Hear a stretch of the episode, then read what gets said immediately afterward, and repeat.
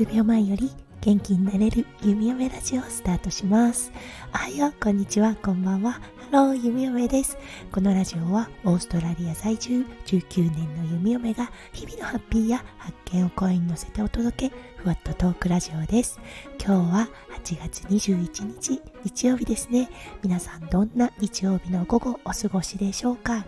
今日は日曜日ということもあって、弓嫁は看護のお仕事にております。はい。そしてね、先日、弓嫁の車、ぶつけられてしまい、今、車を修理に出しております。はい。ということで、今日はね、車なし生活っていうことで、いつもの朝ライブは返上して、編集をさせていただいております。うん。あの、声がね、潰れているような状態なのですが、もしよろしかったら最後までお付き合いくださいませ。それでは早速ですが今日のテーマに移りましょう。今日のテーマは春が来た。そしたらスタートすることについてお話しさせていただきたいと思います。それでは今日も元気に弓嫁ラジオをスタートします。はい、春。もうね、長かった冬、寒かった冬がやっとね、終わりそうかなっていうような気配がしてきました。そう、暖かくなってくると、やっぱりね、うずうずしてくるんです。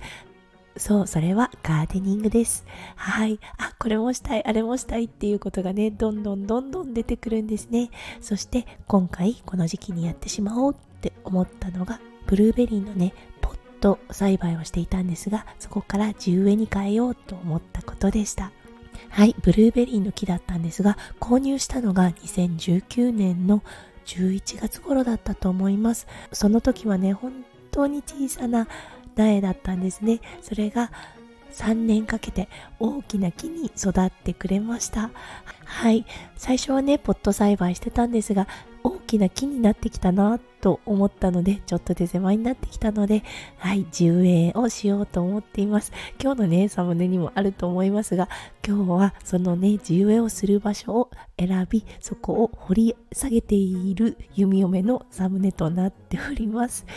あの、ガーデニングされる方はね、ご存知だと思いますが、ブルーベリーは酸性度を好むプラントになっています。そうだから結構ね場所を選ぶんですよね日当たりがよくって水はけもよくってそうそしてね酸性度っていう形で、うん、あの今回ねスポットが当たったのがローズマリーの隣に植えることでした。はい。あの弓嫁のお家だったんですが購入した時にねローズマリーの大きな大きな木があってはいそこがねハーブエリアになってたんですよね。なのであこの隣にブルーベリーを植えたら元気に育ってくれるかななんて思いそうそこをね一生懸命よいしょよいしょとあのースコップで土を出している弓嫁です。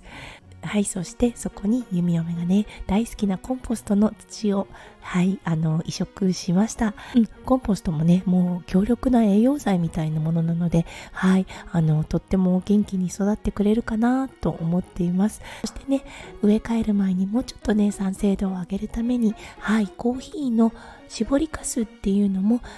集めていたので、それを巻いて、はい、あの、植え替えを終了しました。はい、今ね、ちょうど冬だったので、枝がむき出しの状態なんですが、いくつかね、花が残っているところがあって、はい、あのスズランみたいな花がね、とっても可愛いんですよね。ローズマリーと同じ背丈で隣にいるので、そしてキッチンから見える場所にあるっていうことで、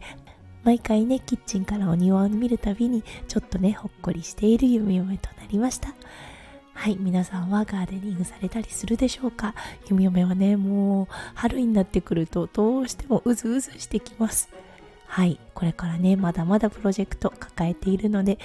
ちょこちょことそのお話もさせていただきたいと思います。はい、ということで今日はブルーベリーの地植えをしたっていうお話をさせていただきますきました。今日も最後まで聞いてくださって本当にありがとうございました。皆さんのね、週末日曜日がキラキラがいっぱいいっぱい詰まった素敵な素敵なものになりますよう弓嫁心からお祈りいたしております。それではまた明日の配信でお会いしましょう。数秒前より元気になれる弓嫁ラジオ弓嫁でした。じゃあね。バイバイ。